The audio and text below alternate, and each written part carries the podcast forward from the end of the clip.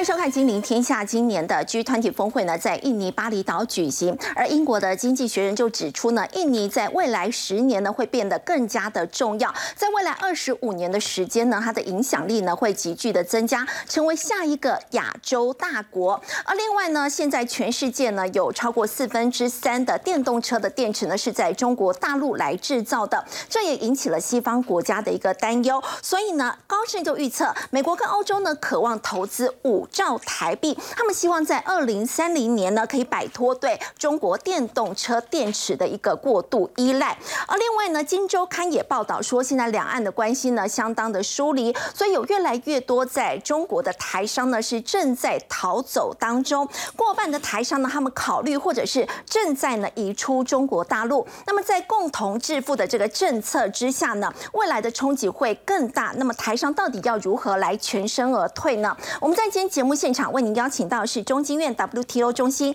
副执行长李纯，各位观众好，前国安会副秘书长杨永明，各位好，资深分析师谢晨燕，大家好，以及资深分析师林有明。大家好。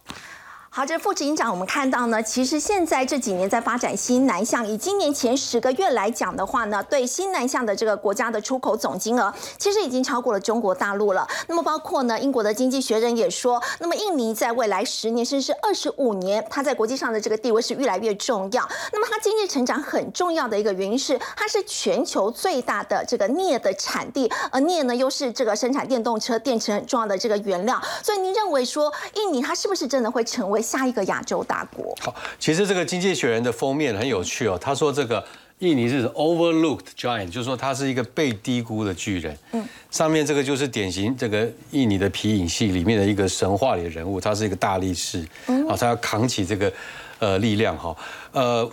我们我相信印尼在其实，在过去它本来就是充满了各种机会，是呃从矿场哈到它的这个人口，但只是说因为它过去政治极端不稳定，而且历经很长一段时间军事专政，所以那个经济的潜力没有办法呃爆发出来。我们来看一下这个这个国家哦，实际上我刚才节目前算了一下。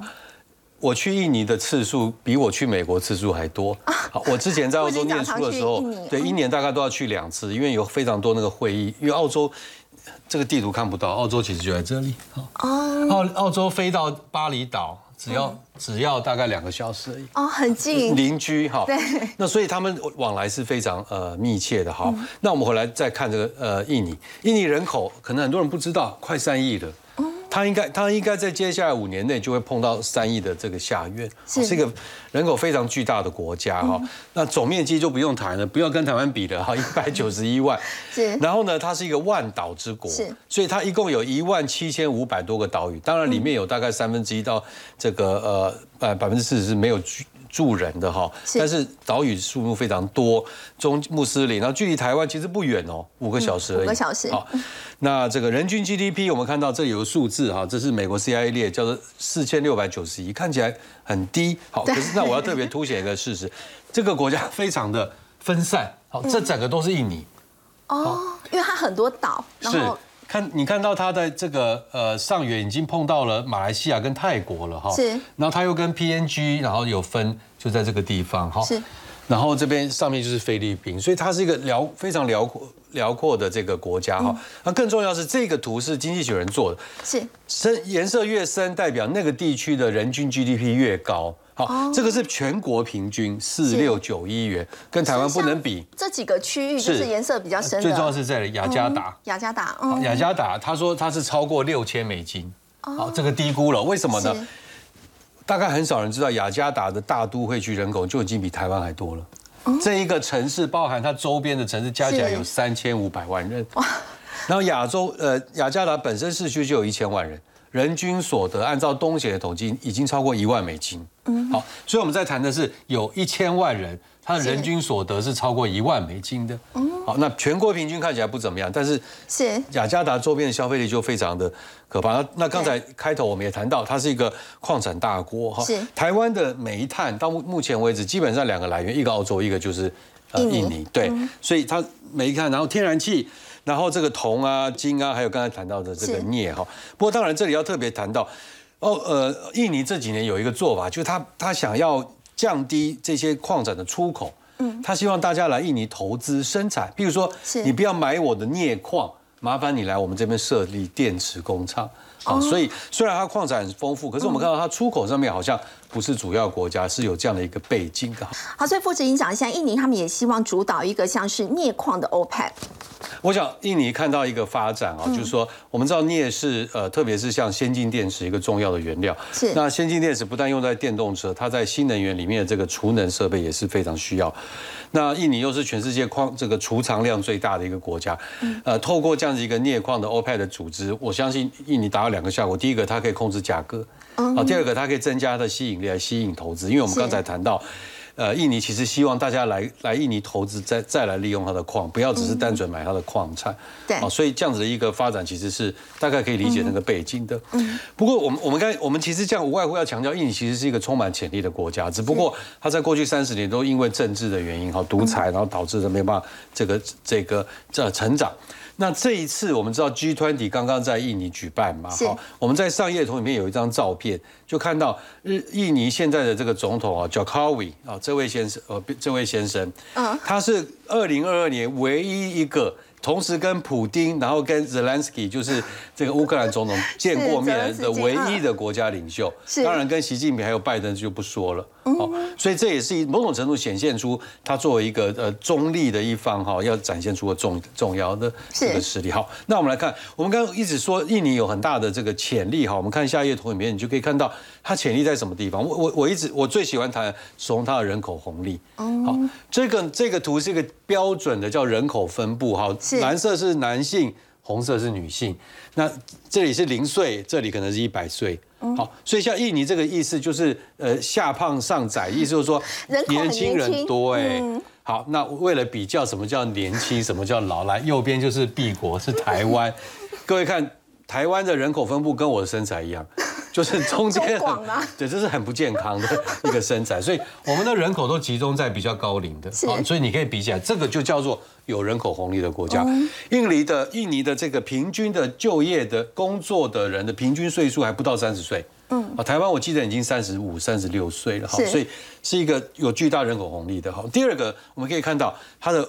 对各国对它的投资，虽然在过去十年是持续的上升，但是从疫情之后，我们可以看到是一种爆炸性的成长。像这一次，这一次的这个峰会之后，很多的欧洲国家哈，包含美国也都做了很巨大的呃承诺。还有一个，我们说人口红利转换成一个就是这个中产阶级，深绿色的是中产阶级的数量。各位看，是二零一零年十二年前。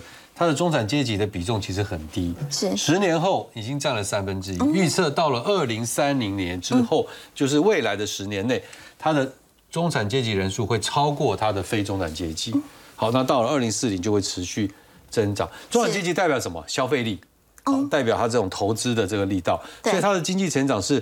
持续的好，我们可以看前景非常看好。没错，最后我们结论你可以看到，就是说这个经济成长是中间这一段是碰到了疫情的没办法。嗯，可是我们按照这个经济学人按照 IMF 的数据统计预估，到了二零二七年的时候。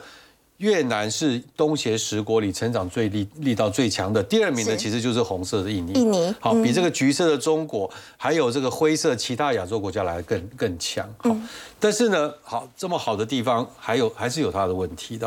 譬如说它的制造能力，制造业的这个这个底蕴不够厚。是，我们可以看到这张图哈，按经济学人按照世界银行的这个数据来统计，可以看到。其实它的制造业占它 GDP 的比重，在过去二十年其实是在持续的下滑中。嗯，对，它的这个整体的工业占它的比重大概是四成。是。那可是你看这边还不到二成，意思是什么？它有两呃 twenty percent 是来自矿业，不是真的制造。好，这就会造成，比如说台湾台商要迁移到印尼，他会发现供应商可能不不够，好，或者说不完整这样。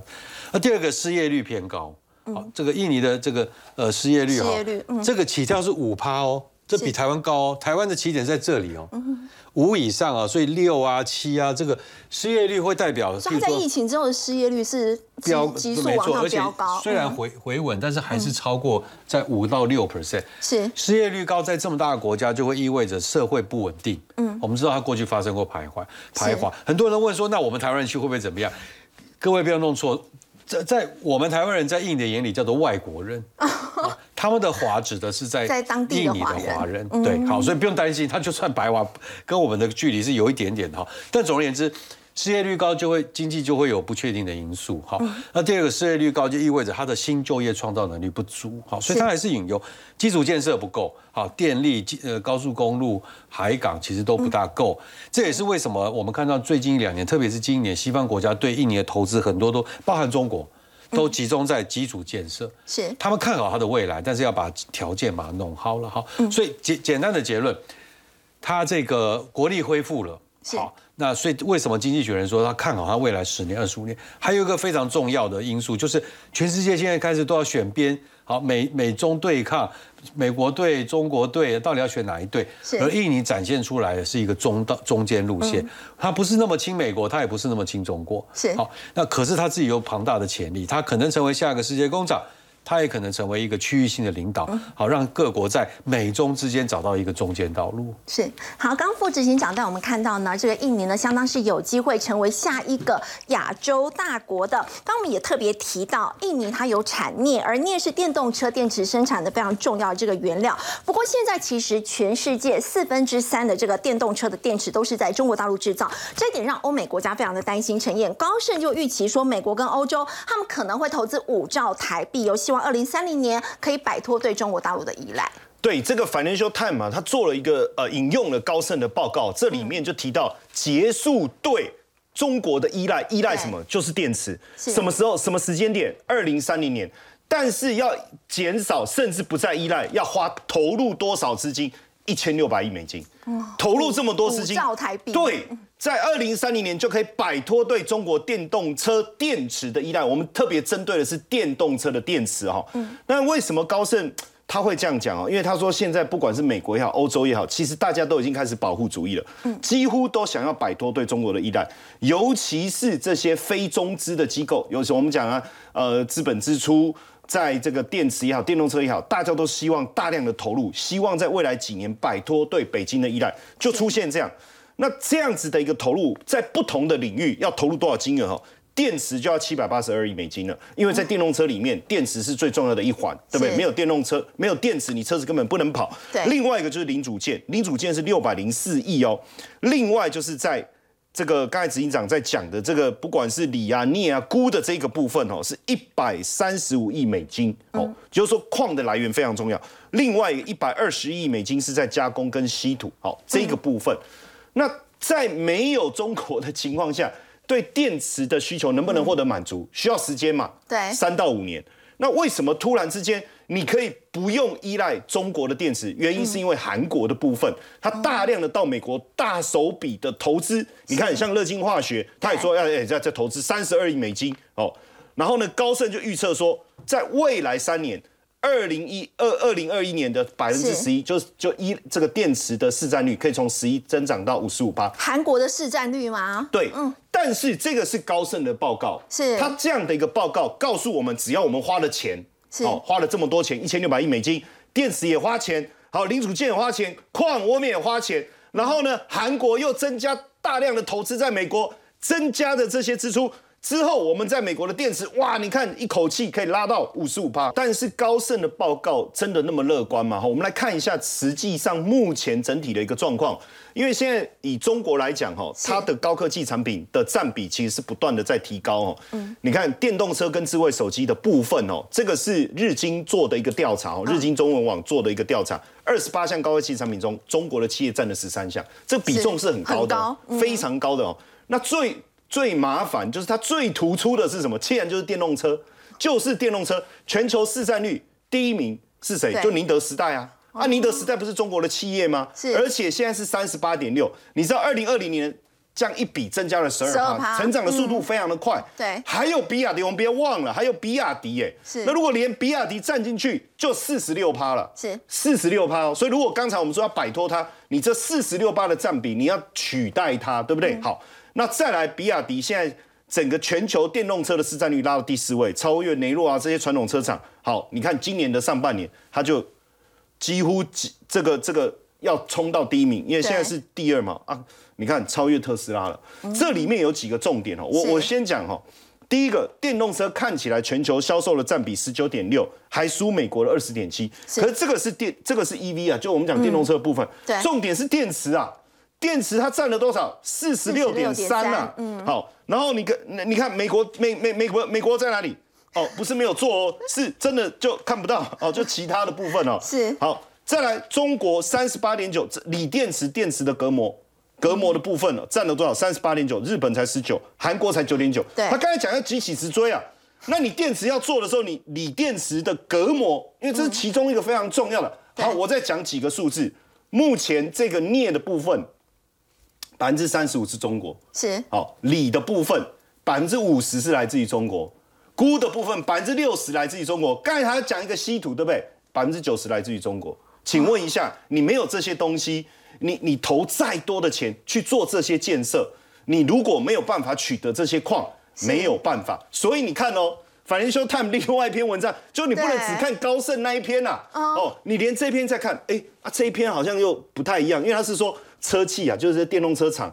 哎，不要，你不要把把中国就跟美国说，你不要把中国排除在电动车。要面对现实，因为你要面对现实，没有错。你现在的降低通膨法案，你你说哦，我会补助嘛？你希望我们多做一点电动车。对。可是你里面有讲说不可以嘛？就比重上你不可以有中国嘛？OK，好。那现在你看哦，福特还有包括呃 Stellantis 好，还有包括福斯，他们说，哎，你可不可以允许还是有一点点中国百分之少量的中国成分门槛，好不好？这样的一个好不好？可以吗？还有一个，你可不可以给我们一个清单呢？对，就说你直接讲是哪一家可以，哪一家不可以，或而且还有啊，有一些是美国跟他合资的啊，那我们会监督他嘛，可不可以这么做？哦，所以基本上哦，要完全的排除中国，我觉得高盛那份报告，当然我们值得去思考，但是会不会过度乐观？因为毕竟现实层面还有一些掌控的因素，短期内我觉得要调整还是相当困难。好，其实不止如此，我们说到在汽车市场呢，原本这个车用晶片可以说是非常的缺货的。不过现在是不是已经开始有出现一些供给过剩这样的一个警讯呢？这是来自于大摩他们最新的这个报告就有指出说，有两大的半导体厂他们发出了这个砍单令哦。要请教有明哥是什么原因呢？好，第一个哈，刚刚这个陈燕有特别提到哈，这个高盛可能会过度乐观，那大摩会不会过度悲观？好，我们来看一下。第一个的话，他提出哈，就是我们之前不是说什么东西都不好了，PC 也不好了，游戏也不好了，比特币什么都不好了，但是车子会好。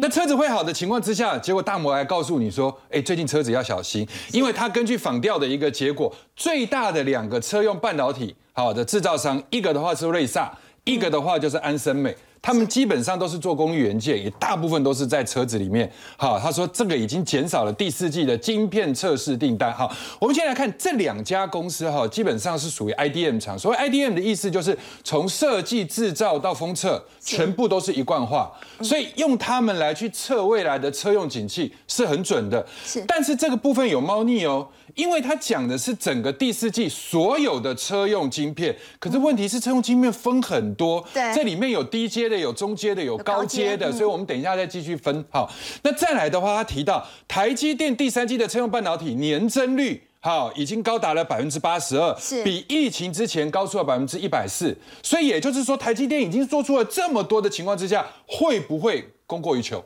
会不会这个供给过剩？但是等一下，我们来看另外一个数据，你会觉得八十二趴很恐怖，一百四十趴很恐怖，对不对？然后你看了以后，你就知道很有趣。然后再来的话，就是他怕大陆电动车会转弱，因为大陆占全世界的销量大概百分之五十到百分之六十。但这里面不是说只有大陆的一个品牌啊，你还有做特斯拉的代工。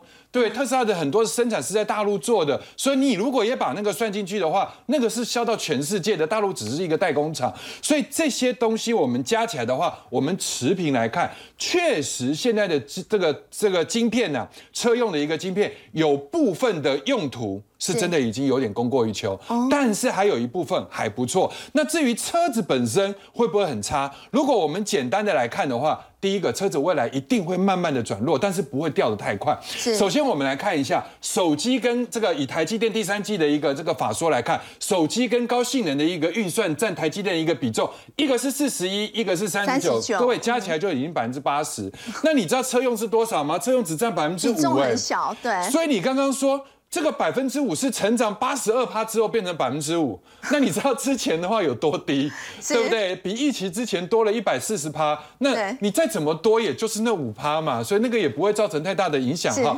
但是他是台积电是这样讲，他说未来可能会调整，那当然是说需求如果疲弱的话，那我们看哪一个部分要筛减，哪一个部分要增上去，所以搞不好车用的比重还会再往上增，也不一定哈。那我们来看一下大陆一到九月的车子的一个状况，一到九。因为新能源车在大陆的零售销售，哎还不错，年增百分之一百一十三。但刚刚有特别提到比亚迪，比亚迪的一个状况都很好，哈，第三季的一个销量也都 OK。所以换言之的话，现在大陆的电动车一哥就是比亚迪，是对不对？那后面还有其他的什么小鹏啊等等，哈，蔚来啊等等。那但是问题是，这个数字是统计到九月，十月就掉下来。哦，好，那十月掉下来的话，哎，其实也可以理解，因为有疫情的后续。对，那当然我们就归功于说，哎，这个归咎于说可能是金九银十，对不对？因为那段时间大家都在放假了，也都没有在什么。对，那我们看一下现在的。整体二零一三年以来的一个车市的金九银十状况，照理说是不错，但是因为现在动态清零，再加上这个两这个呃之前的一个二十大的一个关系，很多的共同富裕等等的理由，所以造成它整个下销量销售有下滑，对，销量都下滑。好，那这张表我的看法是这样哈，第一个，以现阶段来讲的话。车用大概百分之三十都是用在八寸晶圆，那八寸晶圆它把它裁切之后会用在几个用途？第一个呢叫做驱动 IC，第二个的话叫电源管理 IC，第三个的话就是你看到的 MCU 为处理器，然后第四的话就是记忆体，这些都过剩。所以换一个角度，之前因为疫情去囤了很多的货，车子只增加了百分之十的需求，但是晶片需求的一个增加百分之二十，很可能就是 overbooking，不断的塞货，但是塞出来的东西就是我刚刚说的八寸晶圆做出来那四样啊，这个电源管理 IC、记忆体、微处理器啊等等，是。驱动 IC，但是各位要知道，十二寸以上的它是用在高阶运算自驾，对不对？高速运作的那这一块的不敢降。因为你降了以后排不到队，所以这一块还是缺的，还是缺的。对，因为之前就制成就没有做出来，所以现在的话，其实大家订单还在往后排。好，那第二件事情，以未来的车子状况来讲的话，因为现阶段。从现在一直到明年的两会这段时间里面，除非你动态清零马上更改，但如果没有的话，车子的销量还是会慢慢的往下走。是。对，所以大家现在都是在处于调整库存的阶段，所以各位先不要把库存调整来当成是洪水猛兽，因为手机也要调库存，哈，你看到的伺服器也在调库存，但是股价已经反映了多少，这是另外一回事。对，但是调库存的过程中，大家其实电子公司从两两千年的千禧年开始，一直到现在的二零二二年，大家的存丢龙就后哎，对，每一次大家的调整都很好，所以你会觉得说这个库存可能会。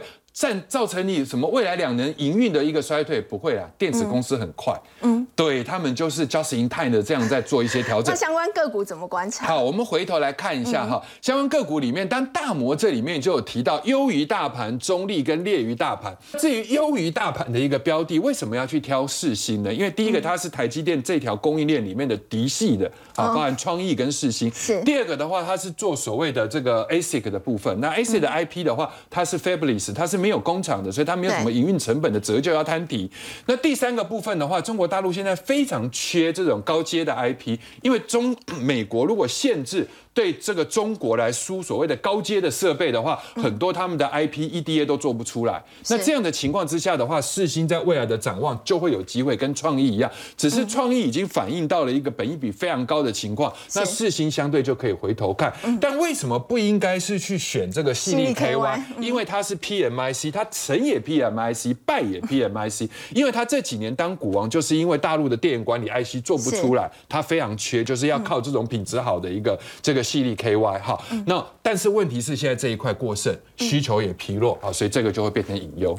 好，刚刚有明哥带我们看到目前的这个车用市场这一块，不过我们在昨天哦，陈毅我们有聊到，就是前台积电的共同营运长蒋尚义现在加入了红海集团，他的首要职务就是要发展车用半导体。不过我们也说，红海现在他自己不可能去做这个晶圆代工嘛，但是他可以投入像是细制成的一些车用半导体，像是功率半导体啊、微处理器等等，他未来就是自己可以用，我也可以卖给。别人。对，为什么这一次呃红海它未来的半导体，我们昨天其实谈到非常重要就是车用半导体，为什么一定要讲霸哦？嗯，我我先讲一个非常重要的关键，其实红海每年采购半导体的金额六百亿美金，六百亿美金，六百亿占全球是。这个供应量的十分之一，是。所以它当然很需要啊。嗯。我为了避免未来比如说供应链断裂的一个问题，对。那我这个产值就没办法，所以我一定要做这么这这这是。这这件事情哦。那当然早讲吧，其中有一个非常重要的关键，我们先去理解这个电呃车用半导体，嗯。它在整个电动车当中所扮演一个非常重要的角色。因为你电动车行驶的时候，我电池一定是大电流，好，那你一般的电流，一般的电流，电动车根本没有办法。就是用不了，那所以你包括晶片开始，你要耐高温，你要耐大电流，还要这个高压等等哦。传统的半导体技术其实没有办法，你一定要透过第三代半导体。我我就举个例子哈，像我们一般开车会上刀山下油锅嘛，这是夸张的举例了哈。到很冷的地方啊，可能有海海风啊什么这些，你一般的半导体根本没有办法。对那你去想引擎室的温度就好，它可能要承受的是零下四十度，甚至到这个一百五十度 C 是这么。这么落差这么大的变化，好那那手机呢？不过零到七十度，而且有谁会让手机承受七十度的高温？然后够屌屌啊！有什么事啊？手机要顾好，对不对？那汽车基本上它要行驶的里程是五，我们希望要求十五年五十万，可是手机呢也不过一两年而已。对还有一个更重要的事情哦，就是说我们在讲整个半导体的故障率哦，嗯，手机其实千分之三就可以了。是手机是千分之三，就我可以忍受的哈。那工业电脑在工业用的大概是百万分之一，可是汽车你可不可以突然啊开一开呃故障哦故障重开机就好了嘛？这个很危险的，对所以他要求的车用这一块不可能对他要求的故障率是十亿分之一，甚至希望是零。对所以绝对需要做到一直整合跟小晶片这一块，是做到非常好。那谁蒋尚义嘛？嗯，所以为什么要找他？真的是不二人选啊！哦。那现在我们也在看整个半导体发展，就我刚才讲的，我刚才所讲的那些手机的东西，那些需求其实都是先进制程，是现在在发展。但是你要发展到我刚才这样子的，就耐耐高温啦，哦海风啦，可是手机不会有这个问题啊。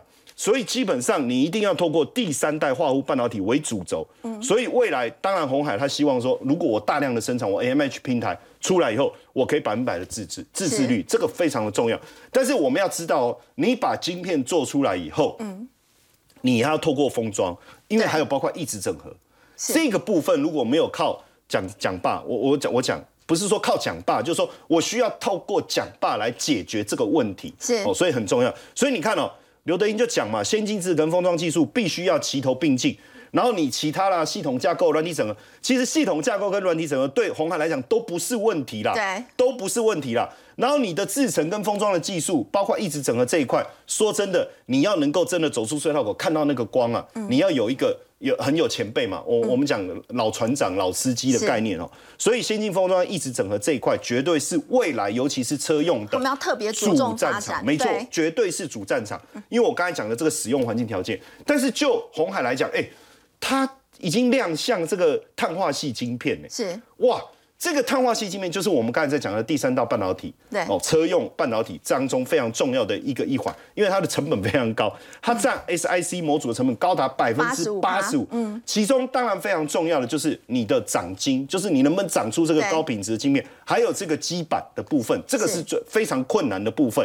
所以未来红海的电动车业务能不能持续迈进，其实这绝对是呃很重要的关键啦。那当然，简单跟大家科普一下啦，这个 SIC 模组跟我们一般的细基板来讲，哦，它的电阻比较小，损耗比较小，所以对车用来讲是很有帮助。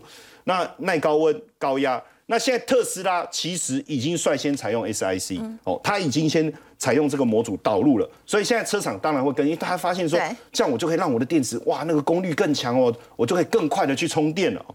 那相较于 i 这个 IGBT 的模组晶片的的成本它相当高，一般是六十，但是 SIC 模组是高达八成哦，所以你看它成本很高，所以你制造成门槛又高，成本又高，你就必须非常非常的小心。最重要的其实是因为物理气象的关系，所以它的长晶的这个工序。其实这个基板要做出来，其实没有那么容易，所以基板的产出的量现在非常少，是少数几家特定的大厂它有掌握，所以对红海来讲，它如果能够掌握这个基板，然后掌握这个掌金的一个技术，其实它就拥有话语权。所以我觉得这整个关键串联起来，我们大家就可以理解他的野心嘛，他的企图心。以及把蒋爸找来的一个非常重要的原因。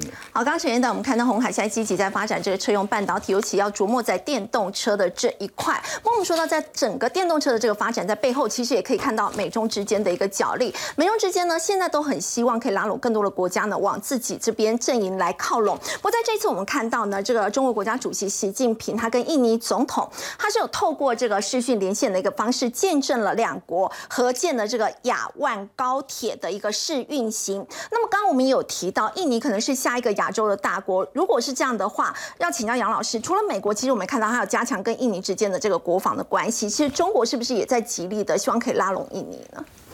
我觉得这次印尼举办这个 G 团体的会议啊，它已经是一个世界的大国了。是啊，那呃，但是呢，高铁这一块，其实在欧洲、在亚洲啊，都在这个快速的增加。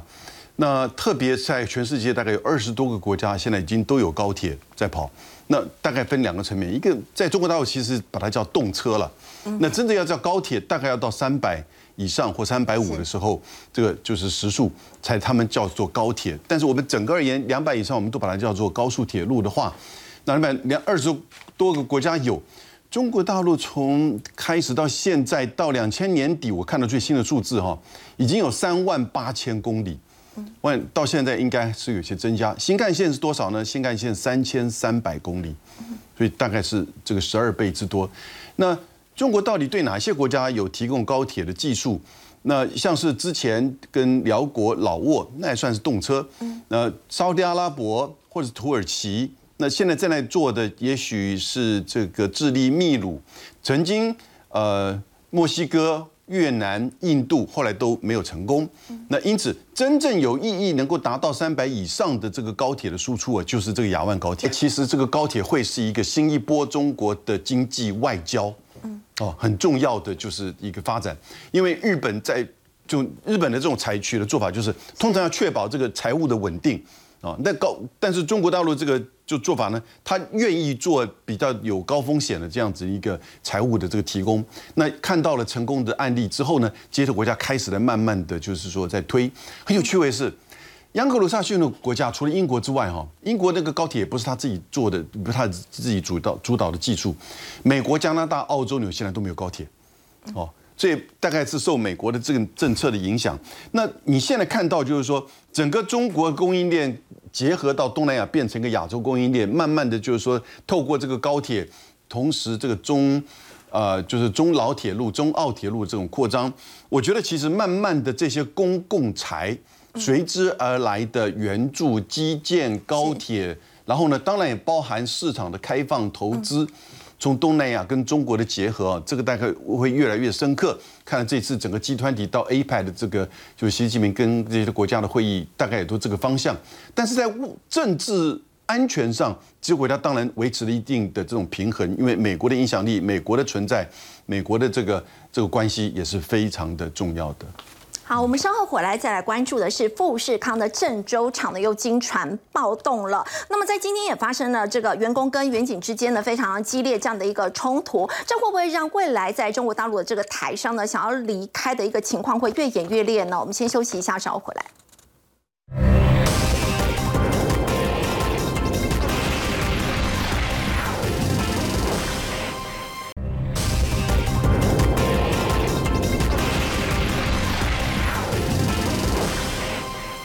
富士康郑州厂的经传暴动，想要冲出这个厂区的员工呢，他们跟远景呢发生非常激烈的这个肢体的冲突。金周刊也报道，陈岩他说，现在有过半的台商，他们已经要考虑哦，要移出中国了。好，我们先呃来看一下，到底郑州呃富士康郑州厂到底发生什么样的一个情况哦？因为不是已经开始大量的招募一些呃员工回流，比如说加发奖金等等，而且。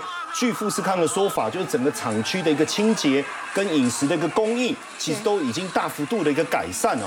但没想到就在二十二号晚间呢，突然发生了这个严重的暴动哦。我们从画面上看得出来，其实这中间因为已经有呃有人点火啦，然后发生火灾啊，所以他们想办法在灭火，然后甚至一群人在这个呃珍珠厂的门口跟这个所谓的警方啊产发生了对峙的一个情形，甚至在这过程中还有人直接就把警车给推倒了。那到后来是特警啊特别到了现场，因为整个情况一直延续到这个二十三号，就今天的一个早上都没有。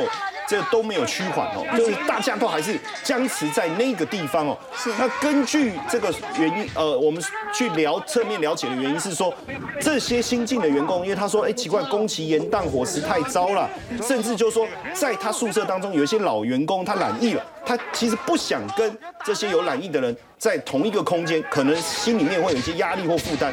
甚至哈，据传呢，这个呃目前是没有证实，就是说，哎，他说那个奖金好像跟一开始讲的不一样，对，哦，就就好像没有照原来的合约走，但是这个目前富士康还没有特别出来，呃，这个部分特别做说明哦，那也因此产生了比比较大的一个冲突。那你看哦，这几个就是要，甚至你看到催泪瓦斯啦，然后大白去。跟这个这个通欧员工等等的情况，都在影片上好像都有看到哦。那其实这个影片一出来的时候，其实像彭博也特别讲，这影片是真的还是假的？他们也说不无法证实，他们也说无法证实它的真实性。但是他们侧面的了解，确实好像有一些这样的情况发生，所以看起来这个整体的情况是越来越严重哦。但这个地方我们就要特别讲，为什么会产生这么严重的情况？清零的政策，如果今天不是因为清零的政策，我相信不会发生到这么严重的情况。那另外一个，我们也发现，就是说，除了清零政策影响到台，现在我们看到富士康未来会不会在整个厂区的移动哦？那也影响了台商持续在中国投资的意愿。所以《金周刊》做了这一个标题，叫“台商逃走中哦，全员出走”。为什么呢？其实根据他引用华府智库的一个调查，有几个面向哦。第一个就是说，台商其实过去几年投资中国的占比，其实确实越来越低。对，从二零一零年的八十三点八，到二零一六年四十四点四，到二零二一年已经降了三十一点八。好，这个其实本来就在移动。对，但过去几年到底发生了什么事情？包括从二零零八年哦劳动合同法，二零一四年开始五险一金，到二零一七年的对于环保的要求。到了二，这个其实听起来我觉得都是很正常的。但是二零一八年开始中美贸易战恶化，然后到二零二年，其实最主要的关键是二零二二年压垮最后的一根稻草是什么？就是清零政策跟共同富裕。所以你看台商在转移中，二十六趴已经在转移，三十三趴在考虑，所以加起来是超过一半。超过一半，那转移的到哪里？就到东南亚去了。那现在对你看到减少，就是他要移出的。他问他说原因是什么？因为要减少对中国经济的依赖啊。好，那东南亚印度其实可以。可以是一个非常好的地投资的地方啊，甚至未来可能会有军事冲突啊，哦，包括我们自己的防疫政策相对做的比较好等等的一个情况，就可以看到这样的一个情形。所以以目前对台商来讲，我刚才讲的这些清零政策也好，共同富裕也好，其实共同富裕的影响可能又更大了。为什么？因为现阶段这几年撤出中国比例越来越高，因为他们担心追税的问题，所以开始大家把厂房哦，你你来征收我好了。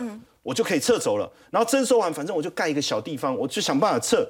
然后呢，甚至呃，你看哦，征收拿补偿金这件事，怎么大家抢着做？一百三十八亿台币，你赶快来征收我吧！征收完以后，先拿到现金再说嘛。对，现在你看，然后拆迁后我再去旁边盖一个小小，我没有走哦，我没有走哦。可是实际上他想办法走，所以大家甚至就是说啊，我用股权的方式想办法转移，那我税很重啊，没关系。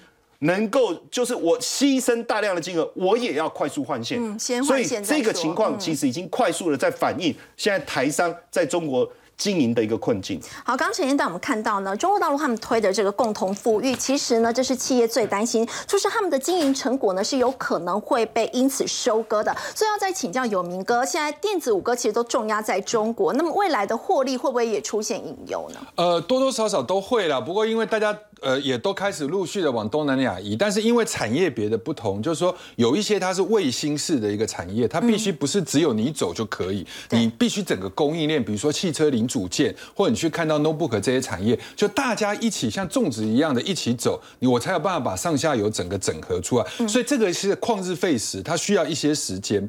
那当然，金周刊这一次有列出来后，就说我们如果觉得台商都在出走中，那当然很多的因素造成的，比如说中美贸易战、共同富裕、动态清零等等。那这些东西的话，都不是一夕之间改变。就像情侣的分手、婚姻的破裂，它也都是慢慢慢慢的累积啊，最后有一根压垮骆驼的。稻草，那现阶段他把做出来的一个比重，很多人就看了吓一跳。他说，中国的转投资如果占净值的比重过高的。哎，是不是很危险？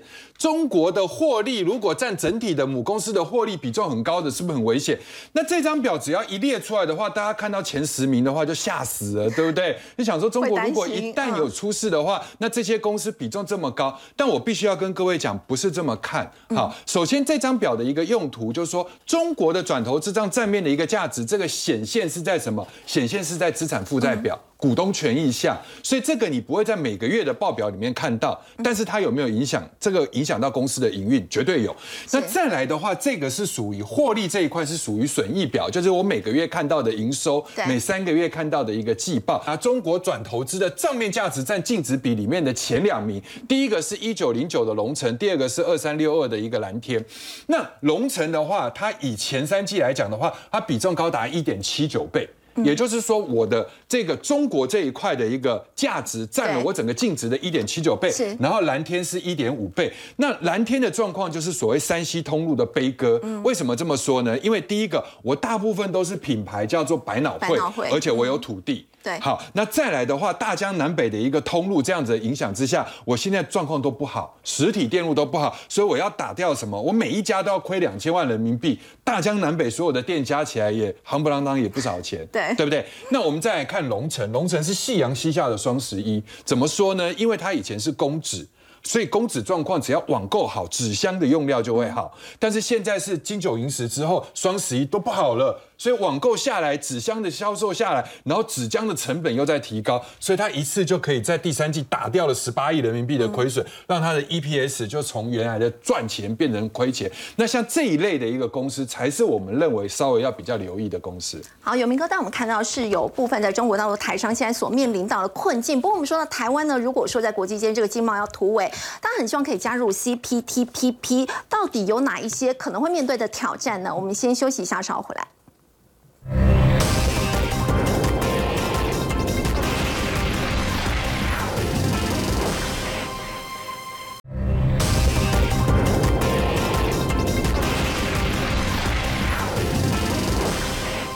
请教副执行长，台湾一直想要加入这个 CPTPP，但目前来看机会高吗？有可能面临哪些挑战？我觉得新的形势变化，台湾现在加入的机会跟这个呃阻碍可能变成是一半一半的哈。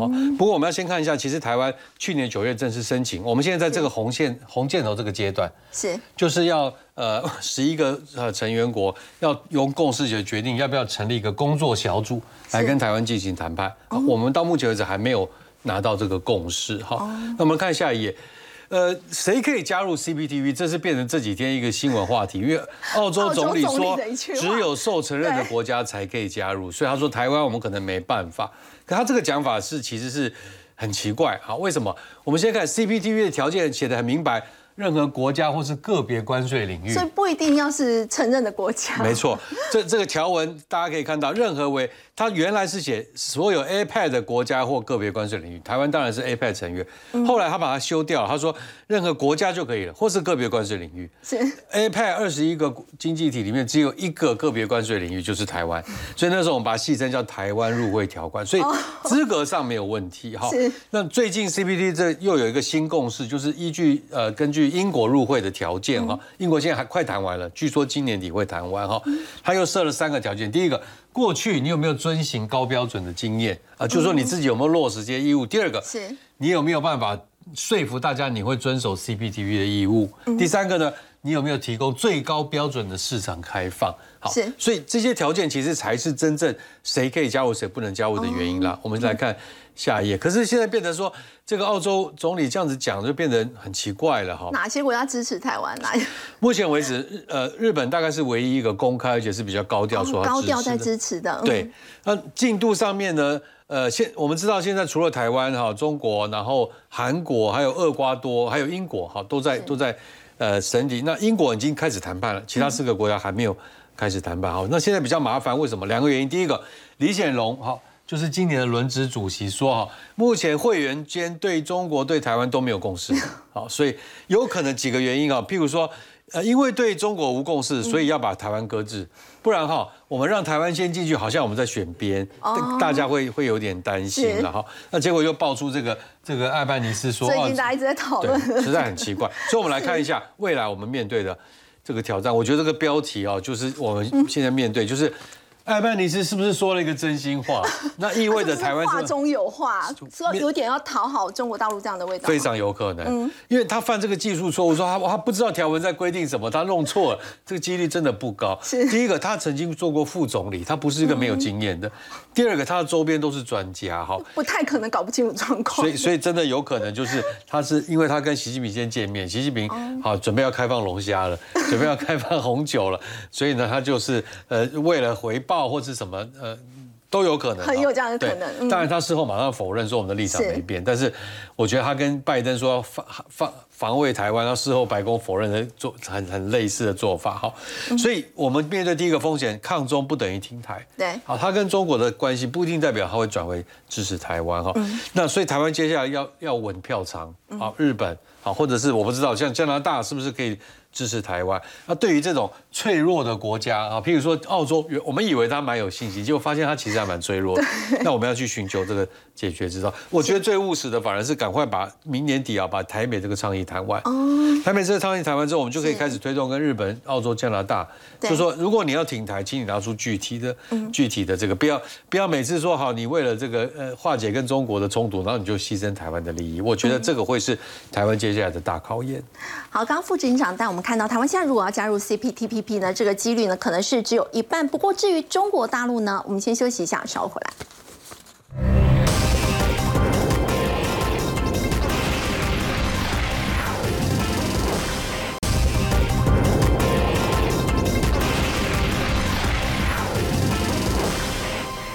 其实不止台湾呢，中国大陆也希望加入 CPTPP。不过，请教杨老师，这个习近平是不是希望借由加入 CPTPP 来突破美国可能在印太经济架构对中国大陆的一个包围呢？我先延续一下刚才就是李执行长他谈到哈，他谈的非常好。那我们台湾到底呃够不够资格加入 CPTPP？我们有什么样的一个时间，以及跟中国大陆到底应该怎么样一个顺序？我们当然就够资格了。如果英国够资格，我们当然也够资格，对不对？那但是呢，这里面它不单纯是一个经济的问题，它也是一个政治经济，甚至它是一个外交的议题。嗯，那对各国而言，你如果要他在台湾跟中国之间选择，我想这个答案很清楚，不要逼人家做这个事情。它是个多大的经济体？它明年世界银行会说它是世界经济开始变衰变坏的一个最重要的支撑。那如果我，所以我们提早于中国加入 CPTPP 的可能性是不存在的。哦，那只有同时或在之后。那同时之后的一个选择，也就是说，你必必须不不只是各国要支持，还很重要的 CPTPP 是什么？是最高标准的 FTA 哎。如果我们跟中国大陆同时进入，或者是我们之后进入，那两岸之间的贸易是什么？对不对？那也就是说，人家会问，那你跟中国大陆之间的这个贸易谈判有没有在进行？是不是？这都是 FTA 嘛？如果你跟中国大陆之间完全没有任何的 FTA，那你还要两个同时都加入，我们跟中国要同时加入到 CPTPP，这个逻辑上不对的。哦，因为我们自己要回来先面对跟各国的贸易的谈判，同时两岸的贸易的谈判一定要恢复，否则的话，没有政治基础，没有贸易谈判的进行，台湾怎么去跟中国同时加入 CPTPP？嗯，因为中国的态度已经非常明显，各国一定会欢迎它。新加坡、纽西兰，然后呢，现在澳洲都已经到这种比较奇怪的表态的方式，对不对？所以